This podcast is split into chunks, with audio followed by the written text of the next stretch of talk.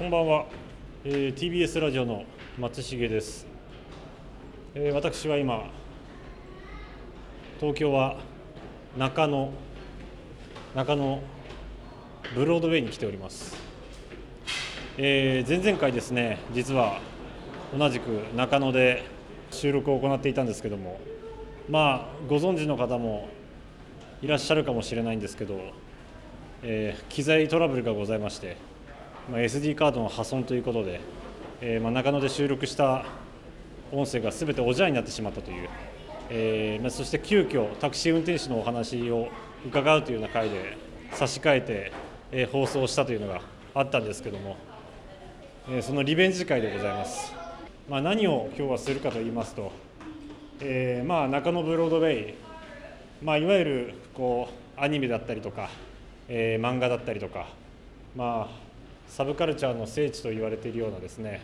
えーまあ、そんな、えー建物なんですけども地下に、えー商店街があるというのはご存知でしょうか？中野ブロードウェイの地下商店街はですね、まあ、本当それこそ地下1階にえーあるんですけども今ちょうどよその入り口から入って地下商店街に、えー到着して歩いておりますが、まあ、その地下商店街はですね、まあ、そういういわゆるこのサブカルチャーの聖地といったイメージとは打って変わって野方製菓店というですね、まあ、いわゆるこう八百屋さんがあったりとか、えー中村水産という、まあ、その鮮魚店がですね、えーあったりとかですねそれこそあとドラッグストアだったりとか、えー声優があったりとかですね、まあ、本当にこの中野に住んでいらっしゃる方のいわゆるこの生活をこう支える、えお店というのがですねこの地下商店街には、えー広がっておりまして今ちょっとそこを歩きながらリポートするとあそうですね今もう目の前にはここはなんだ幸福物産展という、えー中国中国韓国系の、えーなんか食材が売られているお店や、えーこちらは肉まんのお店とかですね。あと右手には、えー精肉店があったりとか。ちょっと楽しいですね。なんかこのあまり広くない敷地内ではあるんですけども、えーまあ、所狭しといろんな飲食店やら、えーそのお店が立ち並んでいまして、えーその中でもですね、えー今日お話を伺おうと思っているのが、えーここで、えーこの地下商店街ですね、えーおそらく一番歴史が、えー深いであろう、えーお店があるということで、えーそこがですね船り屋さんというお店なんですね。今その船り屋さんに向かってるんですけど、えここがなんか情報によるとですね、えこの中野ブロードウェイができた当初から、えずっと、えあるお店ということで、えそこにいる店主の方はきっとこの中野ブロードウェイのまあ生き字引的な、えきっとそういうな方だろうというような、えー目論みがありまして、えーその店主の方に今日はちょっとお話を伺いに行きたいなというふうに思っております。えーちょうど今その船り屋さんの目の前に着きましたのであいらっしゃいますね。もう結構お年を召しているような男性の方ですけど聞きに行きたいと思います。東京敷地これはずっとそこにあった。東京に気づく。音声プログラム今日も任意の座標に赴き出会った人と共に未知の東京基地の東京を往復そこで浮かび上がってくる境界東京敷地を探ります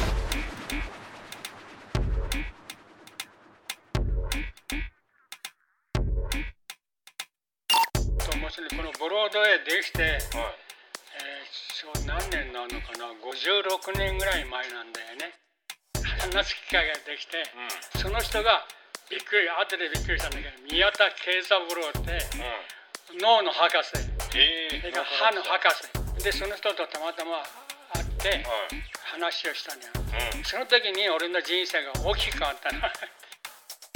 金儲けがねお金は東京でよ。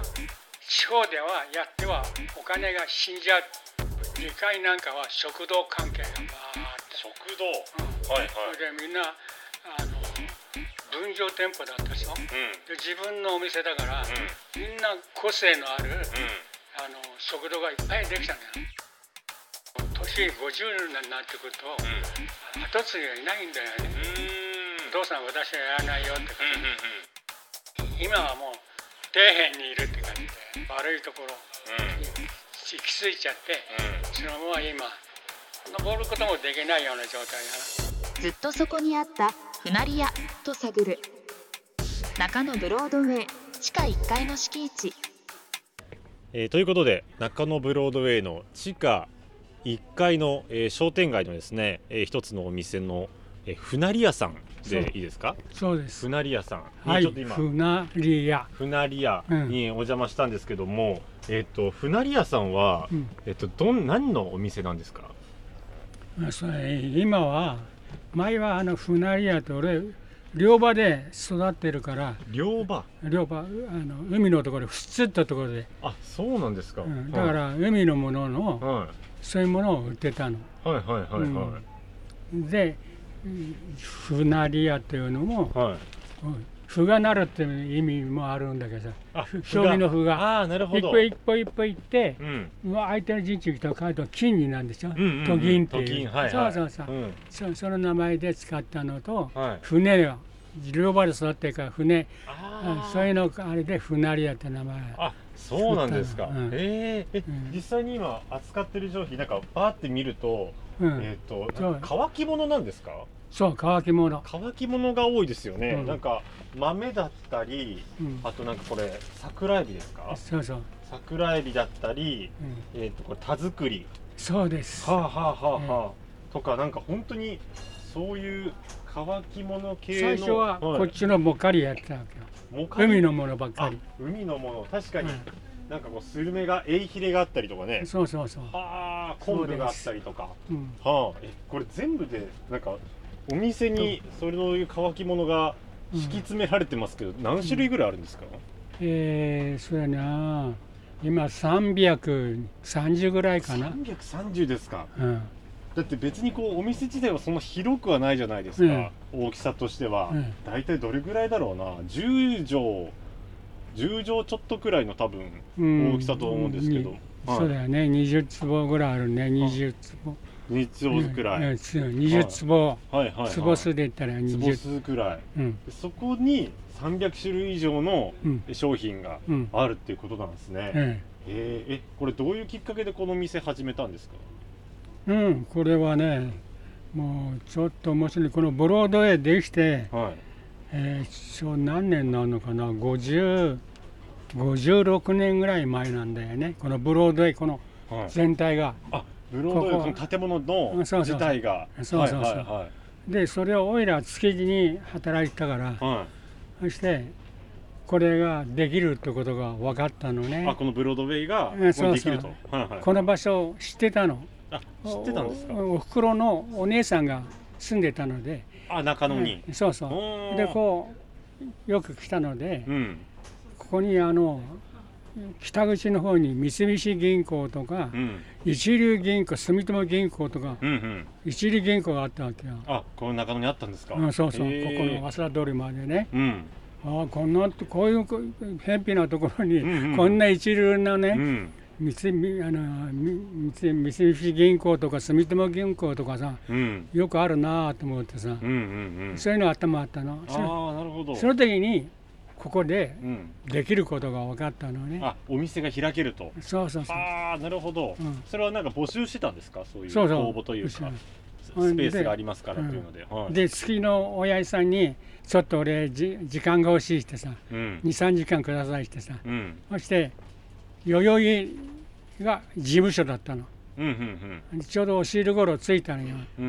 そしたらもう事務員さんも女性もみんな食事で出かけちゃっていなかったの。代々木の駅の近くだから、いたのがあの滑腹のいいさ下に いたのねその人が。はい。そして話す機会ができてうん。その人がびっくり後でびっくりしたんだけど宮田慶三郎ってうん。脳の博士それから歯の博士。はいはい。岐阜歯科大学って作った人。そしてはあの三宮橋っていうん。わかる青山のあります。マイルに宮に橋で、はい、うん、あそこでもってマンションもつく最初作った人。あへえあそこ、うん、ああのわしあアメリカの人たちが将校たちが住んでたのね、うんうんうん。その人のためのマンションを作ったり、うんそうそういうことをしてる人、うんうんうん、問題はその人はこれ博士だからうん。うんあ学校ね慶應歯科大学作ったりねうん。そういう人なのよ。うんでその人とたまたま会って話をしたのよ。うん。その時に俺の人生が大きく変わったのは おいらあの好きで働いていてあうん。お金集まったらうん埼玉県の杉戸っていうところでねうん。分譲地を買ったのよ。俺がね。はいはでえ実は私あのお金はないんだ、いうん。えーちょっと分譲地を杉戸の方に買ったんだったらうん。ダメよ坂本さん。うん。あ坂本さん名前は。そううん。金儲けはねお金は東京でよ。地方ではやってはお金が死んじゃう。うんだから、うん。投資するんだったらうん。東京でやりなさい。何事もそうだけど。はんであなたお金ないんだら、いうん。あのどこでやりたいの？うん。こうやってこのここがいいって言ったんだわ。場所的にこ中野ですか？う、うん、うん。その声優さんはうん。宮田慶三郎を経営してたのね。うんうんうんでこのこの入り口はやっぱりこういいからうん。うんこのかそこに今あの人が立ってるところうんにこのケース1ケース分をうん。ここでやりたいって言ったらさはでもお金はない。いない。そうですね。高いですもんねやっぱ東京で。そうそうそう、ん。やっぱり95万でしたの1ケース、えー、高いですねそれは、うん。俺の給料は4000円。うわ。住み込みで。それは到底ね、うん。払えるような額ではないですよね、どうしたんですかそれを。言ってお金ないんだ。うん。でもやりたいうん。そのファイトはあるってさうん。言ったらよし分かった。うん。お金の支払い方は坂本君の言う通りでいいって。うん。あ責任はえ宮田慶三郎がうん取るからうん。いいって一冊書いたのよね。はい。でやりなさい。そこそれでこのスペースを借りることができたっていうことなんですか、そうそう。はあ。それが何年前でしたっけ？これがボロでできたから56年なのかな。56年前か。えそこから56年前からもう今までずっとこのお店やってるってことですか？そうそう。すごいですね。でここの今の声優さんはうん。あ経営が宮田慶三郎の経営だったの。あそうなんだ。今もねこの地下街って声優入ってますもんね。そうそう。うんうんうん。ほんなるでほど。そのうちが言ってこうイカ精神が多かったのね、うんそれをね収めなさいってさ、うん。声優に。うん。そういうのどんどんどんどん助けてくれたのよ。本当恩人ですね。うん。うん。ででどんどんどんどん歯車が回り始めた。うん。俺にとってのプラスの方に。うんうんうんうん。そうだったんですか、うん。えそのお店お店を始めた時は、うん。坂本さんはおいくつぐらいだったんですか？24 2424うん。歳の時にじゃあ結構若くして自分のお店を構えるようになったんですね、ってことは24ってこと今はじゃあもう80いくつかとかですか？84 84歳か、うん。はあすごい。高校卒業して築地で働いたからね。うんうんうんそして24にうんうん。これ知ってでもちょっとこれ下こ電気工事ですね。ちょっと遅れたの。あそうでですか。26歳でオープンになったの、へえ、26歳でここオープンして、うんそうそう。じゃあもう半世紀以上ずっとここで船リ屋さんをやられてるんですか、え東京スピーチ東京スピーチ。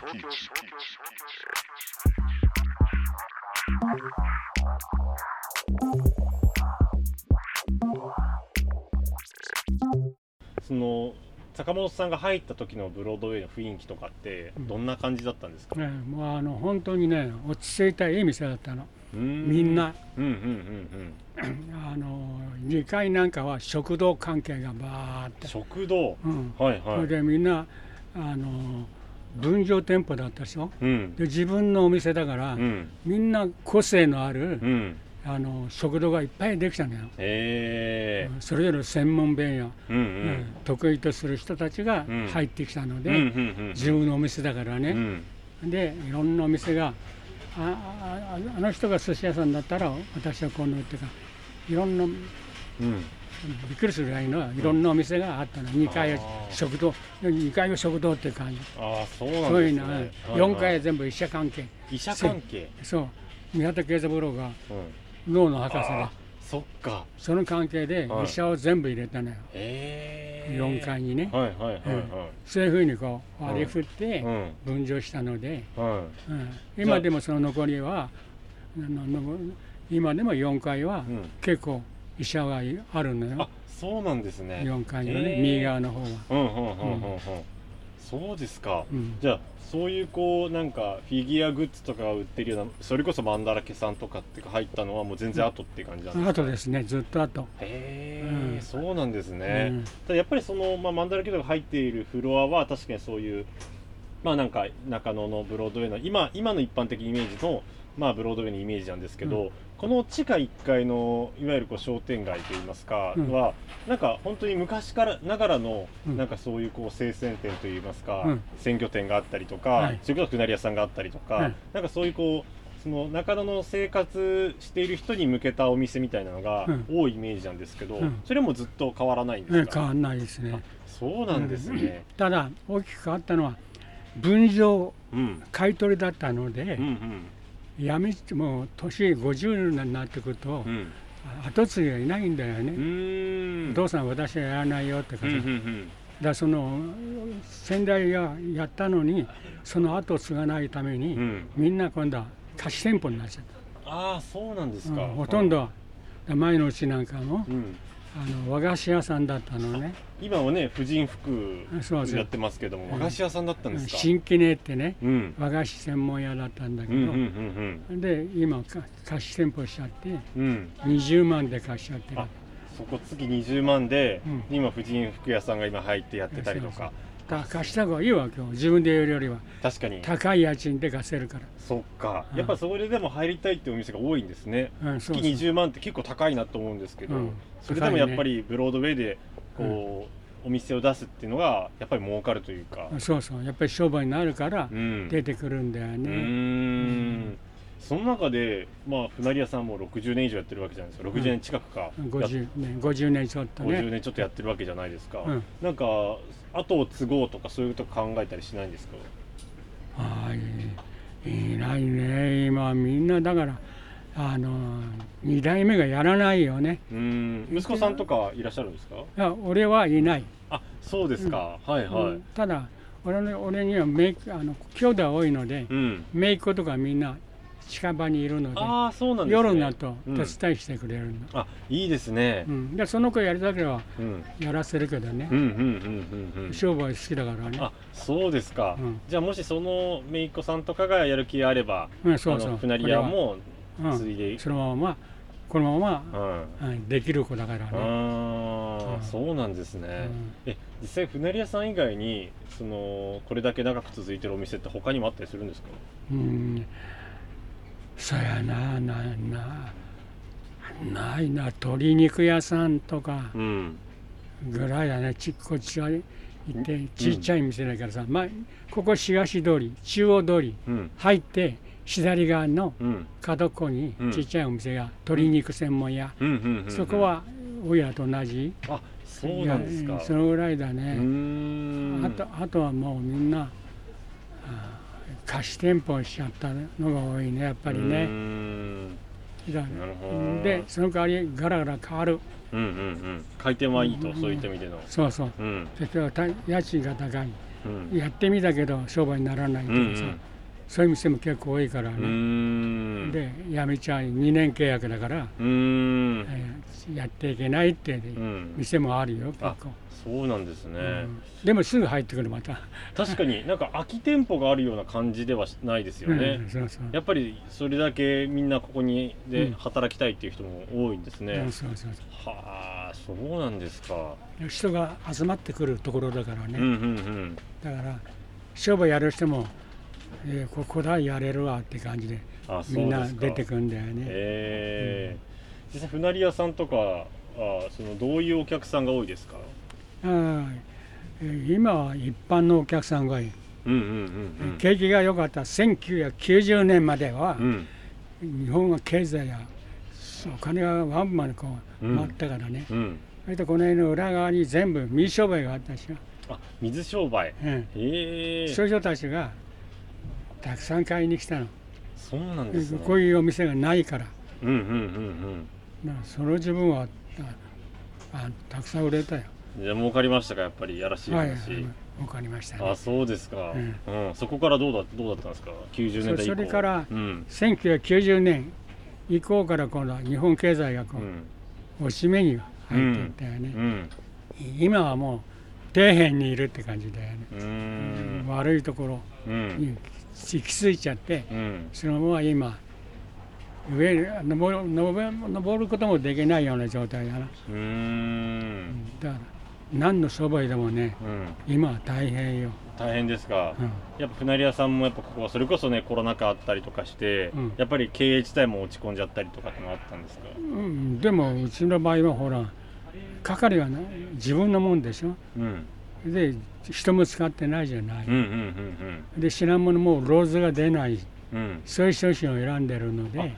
そっか。だから乾き物とかだから、そんなにこのいわゆるじゃあ消費期限がすぐにあるとかそういうものではないってことですか、そうそうです。その通り。あー。で今動くのはナッツ類がカシューナッツアーモンドとかうん。体にいいものがうんうん。売れるのよね、うーん。うん。でそういうのが真ん中ほどで売ってるのね。あ、なるほどな。うん。本当ありとあらゆるものがありますけどこれってどういうところから仕入れてるんですか？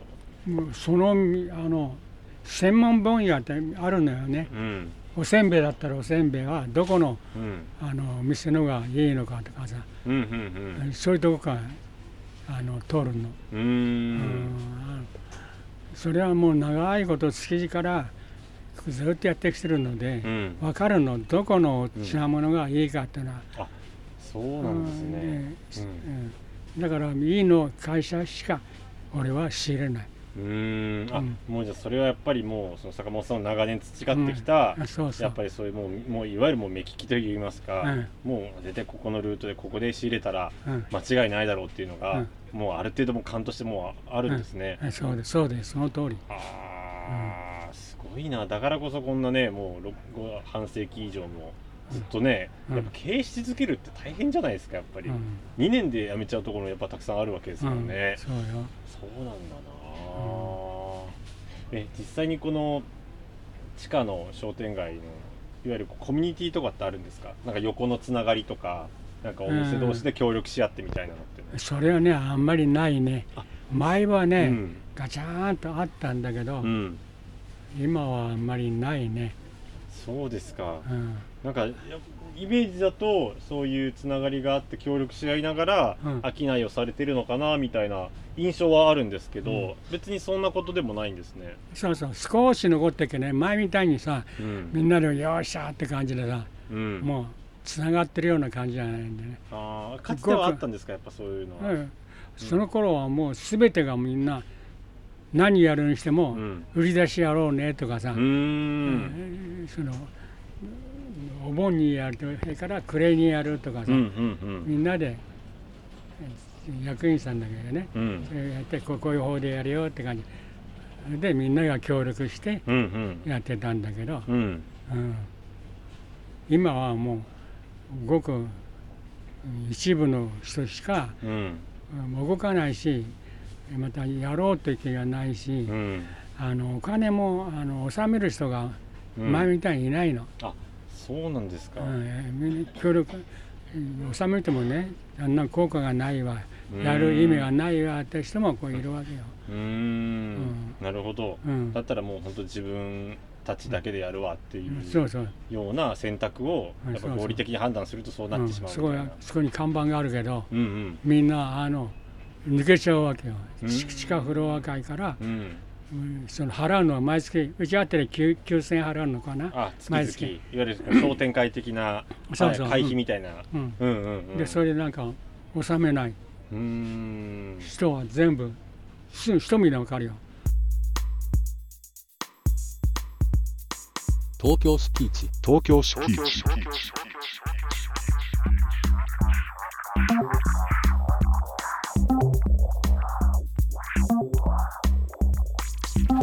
そのえっと宮田さんでしたっけ？うん宮田慶三郎。宮田慶三郎さんは、もう今はご存命ではないんですか？と思うね、うん。うん。俺の人生変えた人だから。うん。本当は会いたいけどね。あ。いないと思うよ。それはどこかでなんか連絡取れなくなっちゃったんですか？いやあの慶三郎さんは忙しい人だもんさっき言ったように。そっかそっか、うん。いろんなね。ね岐阜大学を作った人よ。うん。そしてそのあちこちにこう外人さん専門のマンションの作った人、うだんいろんなことで忙しいんじゃないの。ああなるほど。うんじゃあそんな頻繁に連絡取れるような仲ではなかったっていうこそうそうそうたまたま会ってうん。お話ができたのが、うん。俺にとってはすごいラッキーっていううねん。しかもなんか本当ブロードウェイをもうの今の形というかそその当時のブロードウェイをうん。結構作り上げた人というような形でいいんですよね。った人作り上げた人、作り上げた人。はうん、あそうか。だから今ここで働いてる人とかも宮田さんの存在自体知らないっていう人知らないですね、あそうなんですか。うん。はあなるほどな。まずいないんじゃないの、うんうんうんうんうん。うんそうですよね。村田さんにもしなんかこう会えたりとかしたらどんなこと話したいなとかありますか？うん、それはあるさ。うん。何何 人生を変えてくれた人だからそれの人生を、お金お金ののうん。何かやるにしても東京だよとかさうん。そういうのが一番俺には金金儲けじゃないけどうん。お金を投資するのは東京だよ、うん。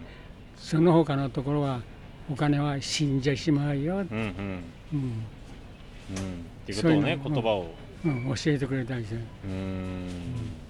なるほどな。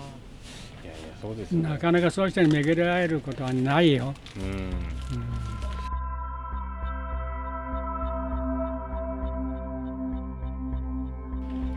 えーそんなわけで、えーブロードウェイのですね、えー4階に移動しました、まあ、その4階というのは、まあ、坂本さん曰くこの中野ブロードウェイを作ったその宮田さん宮田慶三郎さんが、えーまあ4階はこのいわゆるこの病院のフロアにしようということで今ねその4階フロアちょっと見渡したんですけどもまあ、大体が、まあ、マンだらけの、まあ、オフィスというか倉庫というか、えまあ、そういった形で占められていまして、えーただですね歯医者さんが、えー、23店舗ほどまだ存在していましてちょっとこの歯医者の中を覗くと患者さんも結構いらっしゃったりとかしてまだこう現役として、えー続いているような、えー場所だそうですね。えー中野ブロードウェイまさか歯医者があるというのは僕も全然知らなかったんですけども、えそれがまさかそのねえ中野ブロードを作り上げた宮田さんの、え残したまあ遺産といいますか、まあ、残してきたえものがまだ続いているっていうのは、まあ、それこそね本当東京敷地の本当に敷地が下がる、えそんな情報でございました。その宮田慶三郎さんはもう1997年には、お亡くなりになられているということで、えーまあ、ただですねその坂本さんの船り屋さんが、えーまだね地下商店街で残り続けている限りはですね、まあ、その宮田さんの、魂はこう形を変えてこう引き継がれていくんじゃないのかなというような、まあ、そんなことを思い馳せながら、中野ブロードウェイまたちょっとこう皆さん散策してみたらちょっと面白いんじゃないかなというふうに思います。